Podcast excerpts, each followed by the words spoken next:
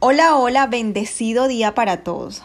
Bueno, hoy vamos a hacer unos pequeños apuntes acerca de Daniel capítulo 9. Y lo primero que podemos ver a simple vista cuando terminamos de leerlo es que hay dos temáticas. La primera es la oración de Daniel y la segunda es la profecía por parte del ángel Gabriel. Sin duda alguna, la oración de Daniel es un ejemplo de cómo poder buscar y buscar ruego a Dios. Para mí es una de las oraciones más contundentes y fervorosas de la Biblia. Y creemos también firmemente que Daniel ha sido de esos hombres que no solamente oraban por orar, sino que tenía un hábito, una rutina que era conocida por todos porque inclusive podemos ver en cómo varios apartes de Daniel, ¿verdad? Como en el capítulo 3 o en el capítulo 6, menciona precisamente de que él oraba tres veces al día en una dirección con sus ventanas abiertas y además de eso también decía como vuelve su rostro a Dios el Señor buscándole en oración y ruego, en ayuno, en ropa áspera y ceniza. Había un hábito en él. Un hábito que es admirable y que creo que todo cristiano debería seguirlo y estudiarlo en su manera de actuar referente a la oración. La oración no era simplemente una repetición de palabras vacías o un conjunto de frases que a veces decimos como por decir, sí, por monotonía. Digamos que aprendimos en algún momento a decir ciertas expresiones y simplemente nos dejamos llevar por eso, pero no. Para Daniel había una elocuencia, había una fluidez, había una confianza depositada en Dios.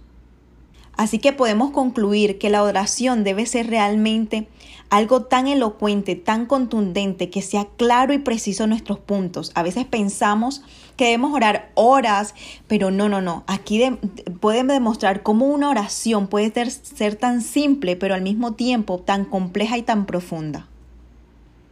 Entonces creo que nuestro llamado a la oración debe ser expresar con sinceridad nuestra confesión, nuestra petición, sí, de una manera clara, de una manera sencilla, ¿verdad? Pero directa al grano. Cuando debemos pedirle algo a Dios, seamos directos. En vez de hacer oraciones largas, sí, que por costumbre escuchamos a veces, debemos hacer unas oraciones más reales a veces no dicen mucho nuestras palabras, pero nuestro corazón puede dirigirse mediante el Espíritu Santo para nosotros ser realmente francos en lo que le estamos expresando a Dios, sobre todo cuando hacemos este tipo de intercesiones como lo hizo Daniel en ese momento. Algo muy importante que podemos notar de la oración de Daniel es que fue una petición muy poderosa. No solamente estaba orando por algo que de pronto podía ser fácil, no, no, no. Era algo realmente complejo y estaba reclamando las promesas que Dios ya le había hecho a su pueblo. Y fue tan ferviente su oración que el profeta recibió una respuesta inmediata, o sea, fue casi que al instante que fue el ángel Gabriel a socorrer para darle una respuesta de parte de Dios. Así que nosotros debemos estar completamente seguros de que la confianza que tenemos en Dios y de que nuestras oraciones siempre van a ser respondidas bajo su perfecta voluntad. Otro punto importante a rescatar, a rescatar, perdón, es que la oración de Daniel fue una petición poderosa pero además de eso fue privada y personal, fue en lo íntimo. Él no tuvo que convocar a una reunión, él no tuvo que ir a la iglesia, él no, él, no pidió eh, de pronto en la plaza pública, sino que oró en privado. Hay momentos en nuestra vida en donde Dios solamente nos va a responder a decir cosas a través de nuestra intimidad con Él. No significa que esté mal orar con los hermanos eh, de la congregación, de la iglesia, sino que también hay momentos en donde nuestra fortaleza en oración siempre va a ser en la intimidad. Así que si tú sientes que estás más aliado a las oraciones con personas, es hora de que lo pienses un poco y pases más tiempo en oraciones privadas e íntimas con el Señor. Algo supremamente importante de este tipo de oraciones es que deben penetrar plenamente la presencia de Dios. Tiene que haber tanto, tanto poder y tanto fervor en tus palabras hasta que haya una respuesta concreta, hasta que tú sientas que realmente estás conectándote con el cielo, con la presencia de Dios. No seamos eh, flojitos al hablar, sino que realmente hagámoslo con con entereza, con la convicción de lo que estamos haciendo y diciendo. Así que podemos concluir acerca de la oración de Daniel es que era un verdadero ejercicio del alma, que era llevado como un trabajo espiritual arduo, intenso, que requiere esfuerzo, resistencia e incluso sufrimiento del alma. Porque si podemos, si podemos notar en esa oración es que había un clamor que dolía. Ahora, quiero que comencemos a mirar un poco más en detalle y lo primero también es que Daniel estaba estudiando las sagradas escrituras, ¿sí? Entonces, estaba estudiando las profecías de Jeremías. Entonces, es importante tener en cuenta que los hijos de Dios cuando estamos en crisis o en cualquier momento, pero más cuando pasamos momentos difíciles, debemos estudiar la palabra, encontrar respuesta, esperanza y llenarnos de fe a través de las escrituras. Precisamente Daniel estaba en medio de una crisis y por eso estaba buscando una respuesta mediante la palabra de Dios. Es nuestra mejor instrucción. Si tenemos esto que es tan sagrado, tan poderoso, ¿por qué no buscarlos en los momentos de dificultad? Ahora, además de estudiar la palabra, también debemos orar a Dios, por supuesto. Entonces podemos ver que hay tres partes importantes, que es estudiar la palabra, orarle a Dios y confesar sus promesas. En medio de la oración de Daniel podemos ver cómo él se incluyó y confesó su propio pecado. Y si nos colocamos a pensar, realmente Daniel era un hombre justo, pero sin embargo vio la necesidad de confesar su pecado y la necesidad de pedirle perdón, a Dios. Eso nos hace ver y reflexionar que nosotros en lugar de buscar siempre culpables, primero debemos examinarnos a nosotros mismos y luego confesar nuestros pecados. Así que no importa en qué tiempos de adversidades estemos, a veces es más fácil culpar a otros y justificar nuestras acciones, pero eso no es lo que realmente es correcto. La actitud de nuestro corazón es supremamente importante. Por ejemplo, Daniel sabía perfectamente cómo orar, cuándo orar, ¿verdad? Pero además de eso, lo acompañaba de una herramienta poderosa. Cuando hay momentos más difíciles en donde nuestro carácter debe mejorar, él se acompañaba del ayuno. Creo que el ayuno realmente es esa herramienta poderosa que nos hace confesar mejor nuestro pecado y suplicar a Dios para que revele su voluntad. Así que si hoy quieres encontrar la voluntad de Dios, de pronto es tiempo de empezar un ayuno bien poderoso para Él. Ahora, ese ayuno siempre tiene que ser en acto completamente de sumisión hacia Dios y estar totalmente receptivo a lo que Dios va a decirnos y un corazón dispuesto a aceptarlo para obedecerlo. Ahora pregúntate, cuando oras, ¿Le oras a Dios con toda la sinceridad del caso?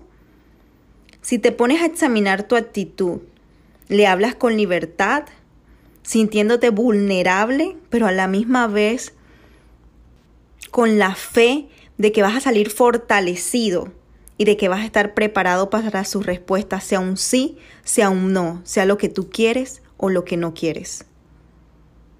Lo más hermoso de esta oración es que podemos darnos cuenta que existe un Dios lleno de misericordia, que no importando la rebeldía de su pueblo, nosotros podemos llegar confiados a Él y entender que Él nos va a librar de ese pecado que hemos cometido. Y créanme, Él desea que nosotros regresemos, nos está esperando con los brazos abiertos. Así que jamás permitas que nuestra desobediencia impida regresar a los brazos del Señor. ¿Cuántas veces en nuestra vida no hacemos caso omiso a lo que Dios nos está diciendo?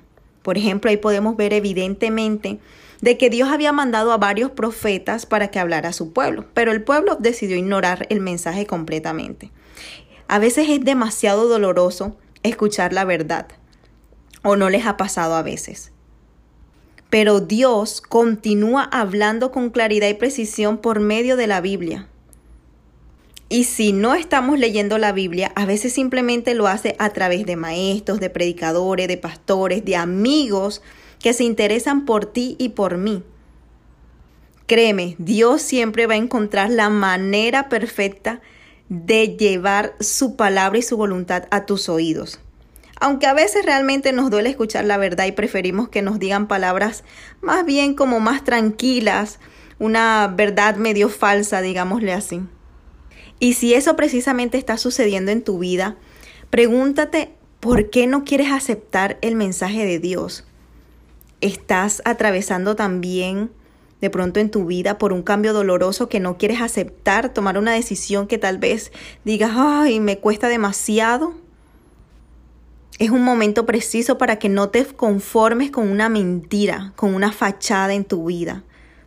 Permite aceptar la verdad que viene de parte de Dios, aunque sea doloroso hacerlo. Créeme, al final siempre va a ser más benéfico para ti. Y es que les voy a decir algo. Si algo hemos podido entender es que la desobediencia, ¿verdad? Y experimentar una vida lejos de Dios simplemente trae dolor, trae sufrimiento, pero a veces esos sufrimientos es la forma en que Dios a veces utiliza también para que su pueblo, para que sus hijos regresen a Él. Así que cuando enfrentamos circunstancias bien difíciles en nuestra vida, debemos preguntarnos si Dios tiene alguna razón para enviar su juicio sobre nosotros. A veces nos preguntamos, pero ¿por qué me está pasando esto? Entonces, si pensamos que así es, debemos buscar su perdón. Es entonces cuando podremos pedirle que nos ayude y resuelva todos nuestros problemas y el feliz y encantado lo va a hacer.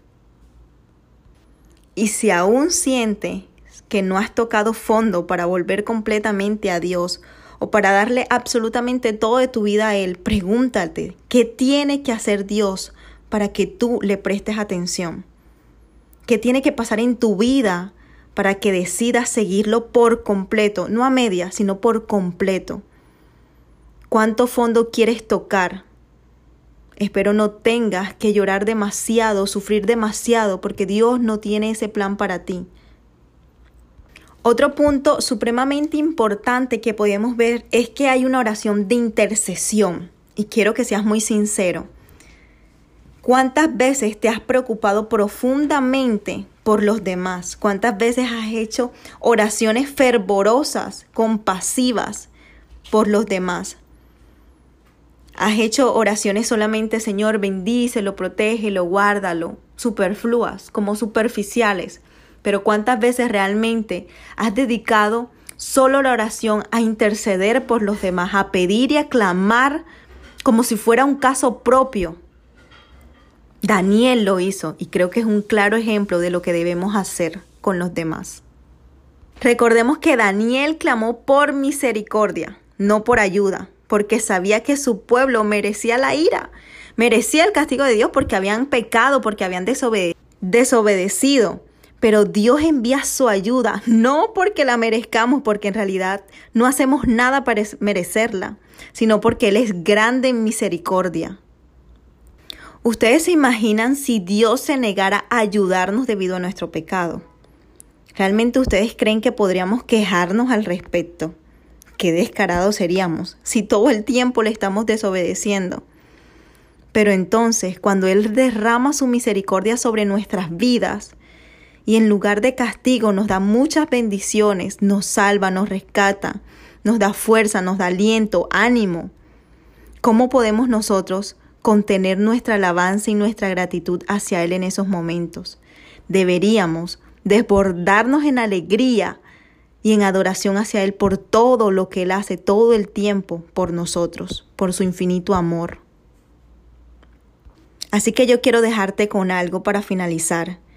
Y es que no olvides que así como Dios contestó la oración de Daniel, podemos estar completamente seguros de que Dios también oye y responde nuestras oraciones.